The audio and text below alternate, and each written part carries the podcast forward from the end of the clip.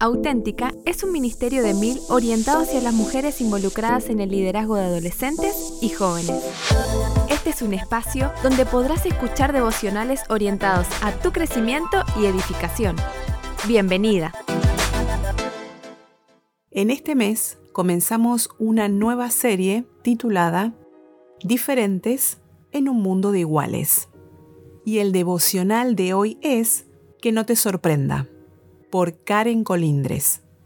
Hace poco escuché acerca de la ventana de Overton, que si bien es una teoría política, se acopla fácilmente a cómo una sociedad, país, comunidad, etc., termina aceptando lo que una vez aborreció. Esta teoría describe cómo algo que era impensable termina volviéndose aceptable, popular y obviamente político, después de ciertas etapas de manipulación. ¿Vienen a tu mente leyes y modos de vida que antes eran impensables, pero hoy son normales y defendibles? Hay de los que a lo malo dicen bueno y a lo bueno malo, que hacen de la luz tinieblas. Isaías 5:20. No vamos a hablar de Isaías y su tiempo, pero este versículo viene a mi mente cuando pienso en la sociedad en la que vivo, porque esta es la descripción que se nos presenta hoy. ¿Y qué debemos hacer como cristianos entonces? ¿Debemos aislarnos y vivir lejos de la sociedad? Jesús, cuando oró en el jardín de Getsemaní, Juan 17, no rogó para sacarnos del mundo. Al contrario, ahí mismo nos comprometió con su oración para que el mundo sepa que tú me enviaste. Pensando en esto y sabiendo que tenemos la responsabilidad de vivir en este mundo para que conozcan a Cristo, hay varios puntos que debemos considerar para nuestra vida. Punto 1. Considerar nuestro propósito. Dios nos creó a su imagen. En una sociedad donde eres lo que piensas que eres, lo primero que debes tener claro como mujer es que Dios nos creó con un propósito perfecto. Y nada ni nadie puede cambiar eso. Y creó Dios al hombre, a su imagen, a imagen de Dios lo creó varón y hembra los creó. Génesis 1.27. Fuimos creados a imagen de Dios para dar gloria a Él. Y los bendijo Dios y les dijo, fructificad y multiplicaos, llenad la tierra y sojuzgadla y señoread. Génesis 1.28. Su propósito no fue crear al hombre y la mujer y aislarlos, sino les mandó que se multipliquen y pueblen la tierra. Génesis 9, 1 y 7. Varón y hembra los creó y los bendijo, y llamó el nombre de ellos Adán el día en que fueron creados. Génesis 5.2. Él respondiendo les dijo, ¿No habéis leído que el que los hizo al principio, varón y hembra los hizo? Mateo 19.24. No hay otra verdad, varón y hembra. Dios creó dos géneros, femenino y masculino, mujer y hombre, niña y niño, no creó ningún otro. Génesis 2, 18 y 23. No hay razón para que nuestro pensamiento se extravíe de la verdad, que con sentido común podemos ver. Pero cuando tenemos claro cuál es el propósito de Dios para nosotras y vemos la verdad en su creación, nada puede hacernos dudar. 2. Considerar nuestra posición. Cristo actuó diferente. Jesucristo no tomó ningún lado. Él no siguió ninguna corriente de pensamiento o filosofía. Él siempre respondió en contra de lo que todos esperaban. Toda su vida fue un ejemplo, pero vamos a considerar tres. Juan 4. Jesús y la mujer samaritana.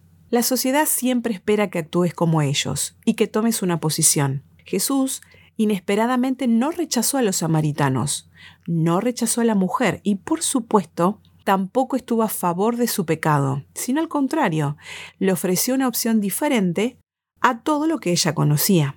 Juan 8. Jesús y la mujer adúltera. ¿Qué se esperaba de Jesús?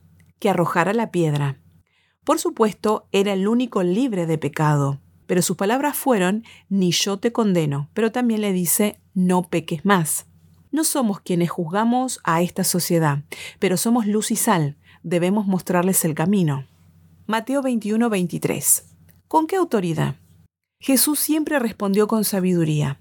Nunca discutió, ni respondió como ellos esperaban que lo haga. pero siempre respondió con sabiduría, la de él y del Padre. No estamos para discutir, pero sí debemos estar listos para responder sabiamente. Cuando veas por la calle personas manifestando su ideología, piensa en Jesucristo y en la sociedad que les tocó vivir. Él nos deja un ejemplo claro de cuál debe ser nuestra posición. 3. Considerar tu preparación. ¿Estás lista para responder? sino santificad a Dios, el Señor, en vuestros corazones, y estad siempre preparados para presentar defensa con mansedumbre y reverencia ante todo el que os demande razón de la esperanza que hay en vosotros. 1 Pedro 3:15. No vamos a poder enfrentar las ideologías, pensamientos o ataques en este mundo si nosotros mismos no tenemos conocimiento de qué hacer. En este sistema tenemos varios enemigos que están más que listos para derrumbarnos. Y sinceramente, viendo la realidad de nuestras iglesias, ellos lo están consiguiendo. ¿Sabes por qué? Porque no estamos lo suficientemente preparadas. Santificarnos. Juan 17, 15 al 19. No ruego que los quites del mundo, sino que los guardes del mal. No son del mundo, como tampoco yo soy del mundo. Santifícalos en tu verdad y por ellos yo me santifico a mí mismo, para que también ellos sean santificados en la verdad. Buscar la santidad nos prepara para la batalla que necesitamos librar cada día. ¿Cómo? Orar cada día y tener comunión con su palabra, su verdad. Esto va a hacernos encontrar con el Cristo que amamos. Renovarnos. Romanos 12.2.